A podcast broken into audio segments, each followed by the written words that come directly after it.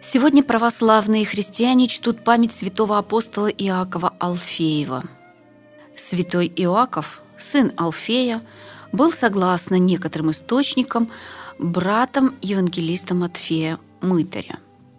Он входил в число 12 апостолов и возвещал язычникам благую весть. Его рвение о Господе было столь велико, что, не страшась преследований, он повергал на землю языческие жертвенники. Движимый благодатью Святого Духа, Иоаков изгонял злых духов, исцелял больных и совершал великое множество иных чудес.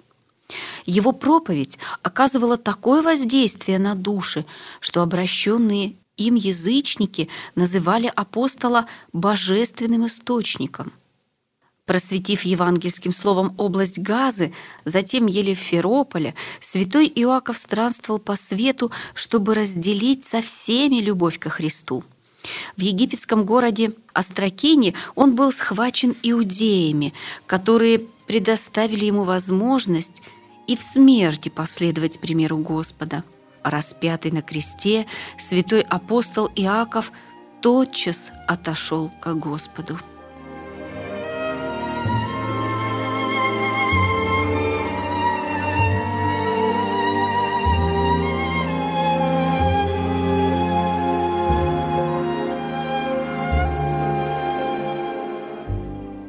Сегодня преподобные христиане чтут и память Андронника и жены его Афанасии. Святой Андронник жил около 540 года в Антиохии. Он был менялой и имел достаток. Вместе со своей супругой Афанасией Андроник блистал благочестием и добродетелью. Спустя некоторое время после заключения брака супруги решили разделить свое имущество на три части – Одну из них они щедро раздавали беднякам. Вторую одолжили без процентов тем, кто, как они знали, пребывал в нужде. А третью сохранили для собственной жизни. У них родились двое детей – мальчик и девочка, которых они научили жить в благочестии и любви к бедным. Достигнув 12 лет, оба ребенка внезапно умерли – Андроник не выказал ни уныния, ни отчаяния. Вспомнив слова святого Иова, он произнес «Нак я вышел из чрева матери моей, нак и возвращусь. Господь дал, и Господь взял, да будет имя Господне благословенно». Афанасия же оставалась неутешной. Когда завершились похороны, она не желала покидать церковь святого Иулиана и говорила, рыдая, «Здесь я хочу умереть и быть погребена вместе с моими детьми». С наступлением ночи, когда она в одиночестве находилась в храме, святой мученик Иулиан явился ей в образе бродячего монаха. Он обратил ее слезы отчаяния слезы радости, поведав, что Бог избавил ее детей от приходящей жизни, дабы скорее ввести в чертог блаженных. Эти события привели супругов к решению оставить мир еще до смерти и принять монашество. Они разделили остаток своего состояния и вдвоем пешком отправились в Иерусалим. Оставив родину и знакомых, святые в пути возводили очи к небу со словами – Господи, Ты, сказавший Аврааму и Саре, «Пойди из земли Твоей, от родства Твоего и из дома отца Твоего, и иди в землю, которую я укажу Тебе». Наставь и нас в страхе Твоем и не затвори перед нами двери Твоего царства. Они посетили святые места и встретились в Палестине со множеством святых аскетов, но Господь не позволил им остановиться здесь. Он вел их до самого Египта, к знаменитому Авве Даниилу. Последний направил Афанасию в женский монастырь Тавенсии, основанный преподобным Пахомием, а Андронника оставил возле себя, как ученика. За 12 лет Андроник весьма преуспел в послушании и святых евангельских добродетелях, поэтому духовный отец разрешил ему вновь пойти на поклонение святым местам. В пути, отдыхая в тени дерева, он встретил вновь свою жену Афанасию, но совершенно не узнал ее, поскольку она носила мужскую одежду и называла себя Афанасием. Сверх того, 12 лет аскетических подвигов, конечно же, сделали ее лицо неузнаваемым и напоминающим Эфиопа. Они обменялись несколькими словами и решили вместе продолжить путь в Иерусалим. Но по предложенному Афанасию условию, не переговариваясь. Они достигли цели путешествия, поклонились святыням и вдвоем возвратились в Египет. По прибытии в Александрию Афанасия нарушила молчание и предложила Андронику поселиться в одной келье и жить там вместе до смерти в непрестанной молитве. Андроник отправился за благословением к духовному отцу, которому рассказал, как он провел время паломничества в полнейшем молчании в сопровождении монаха Афанасия. Ава Даниил дал благословение и сказал – Живи с этим братом, ибо он достиг высокой степени добродетели. Таков и должен быть истинный монах. Тогда Андроник присоединился к Афанасии и жил с ней 12 лет, ни разу не заподозрив, что таинственный товарищ – это его собственная жена. Ава Даниил часто навещал их, чтобы ободрить в духовной брани и наделить наставлениями о развлечении помыслов. После одного из таких посещений, когда Ава был уже на пути в свою келью, Андронник догнал старца, побежав за ним. Оказалось, что Афанасия внезапно заболела и, причастившись святых тайн, почила в мире, оставив возле себя записку, в которой открыла свою тайну. Узнав, что Афанасия была не просто женщиной, но еще женой Андронника, Даниил осознал, какие небывалые битвы приходилось вести этой блаженной, чтобы в течение долгих лет пребывать словно чужой, но рядом с мужем. Он призвал на ее похороны всех окрестных монахов.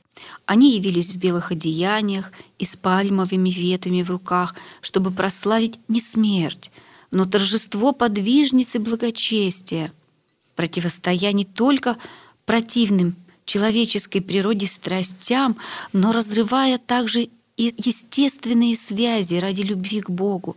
Афанасия явила терпение, сравнимое с терпением мучеников, и покинула землю, восторжествовав над плотью, миром и князем этого мира.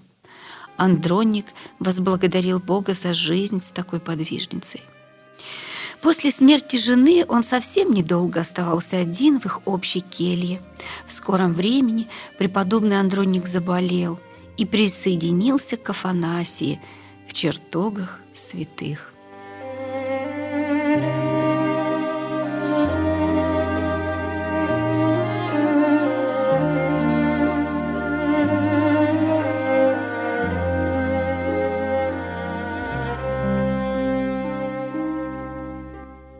В этот день православные христиане чтут память праведных праотца Авраама и племянника его Лота. Авраам родился в XIX веке до Рождества Христова в месопотамском городе Уре. Он происходил из потомков Сима и был женат на Саре, которая не рожала ему детей. Господь избрал Авраама, чтобы сделать отцом народа Божия – он сказал праведнику, «Пойди из земли твоей, от родства твоего и из дома отца твоего, и иди в землю, которую я укажу тебе, и я произведу от тебя великий народ, и благословлю тебя, и возвеличу имя твое, и будешь ты в благословении». Я благословлю благословляющих тебя, и злословящих тебя прокляну, и благословятся в тебе все племена земные». Авраам поверил слову Господа и, не оглядываясь назад, взял жену Сару, племянника Лота, имущество и слуг и отправился вперед, в страну ханаанскую.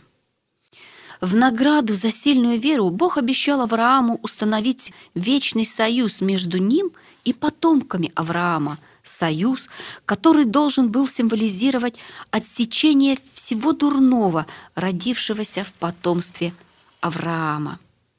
В качестве первого знака своего благоволения Господь даровал сына бесплодной Саре, хотя и она, и ее муж находились уже в весьма преклонном возрасте.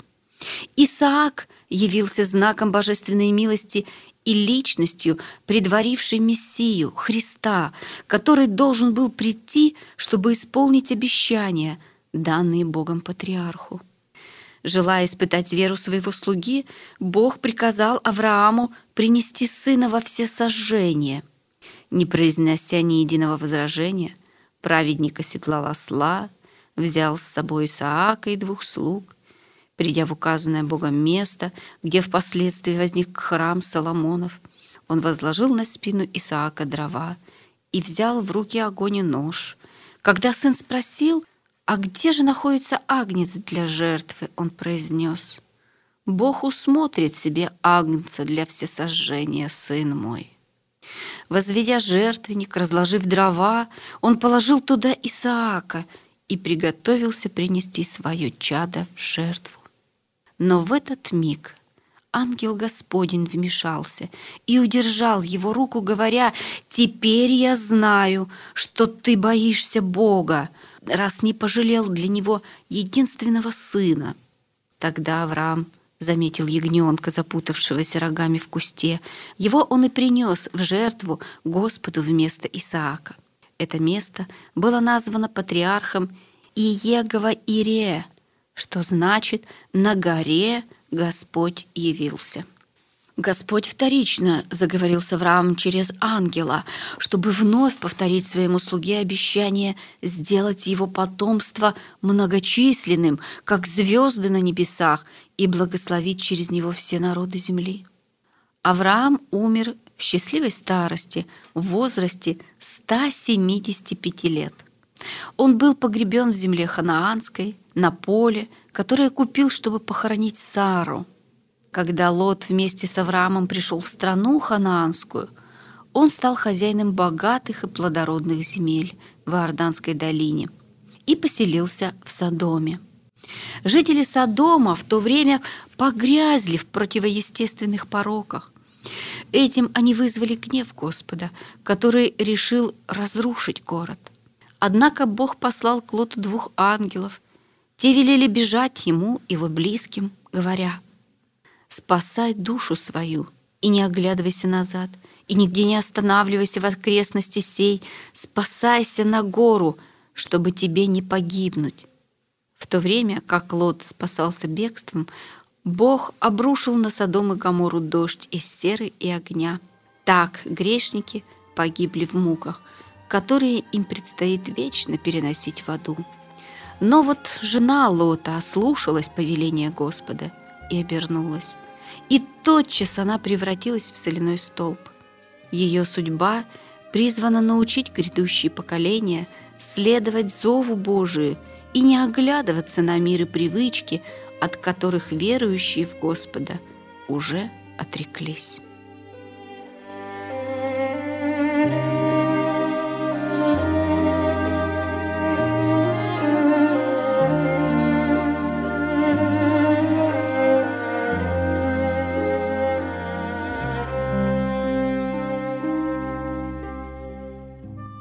Сегодня православные христиане чтут память святой Поплии, исповедницы. Святая Поплия или Публия жила в Антиохии во второй половине IV века в правлении Юлиана Отступника. Она была замужем и родила мальчика по имени Иоанн, которого посвятила Богу. Тот впоследствии стал священником и трижды из смирения отказывался стать епископом Антиохии. Обеспечив сыну начальное образование, святая Поплия облачилась в ангельское одеяние. Она направила на путь спасения великое число дев и монахинь, которые проводили все время в молитве и пении священных гимнов. В эти же времена император Юлиан Отступник прилагал все усилия к тому, чтобы заставить подданных возвратиться к поклонению идолам. Проезжая через город, неподалеку от монастыря Поплия, он услышал хор девиц, отважно певших псалом. Разгневанный император приказал заставить их замолчать. Но святая Поплия внушила хору священную ревность о Господе и велела им петь еще громче «Да воскреснет Бог и расточаться в его». Юлиан послал гвардейцев, чтобы схватить ту, которая осмелилась нанести ему подобное оскорбление. По его приказу Поплю били по лицу до тех пор, пока земля не пропиталась ее кровью. Однако он не предал святую смерти, поскольку спешно отправился в военный поход в Персию. Император потерпел поражение и не вернулся в Антиохию. Итак, по промыслу Божию, святая Поплия могла пользоваться земной свободой вплоть до того времени, когда мирно предала душу в руки Божии.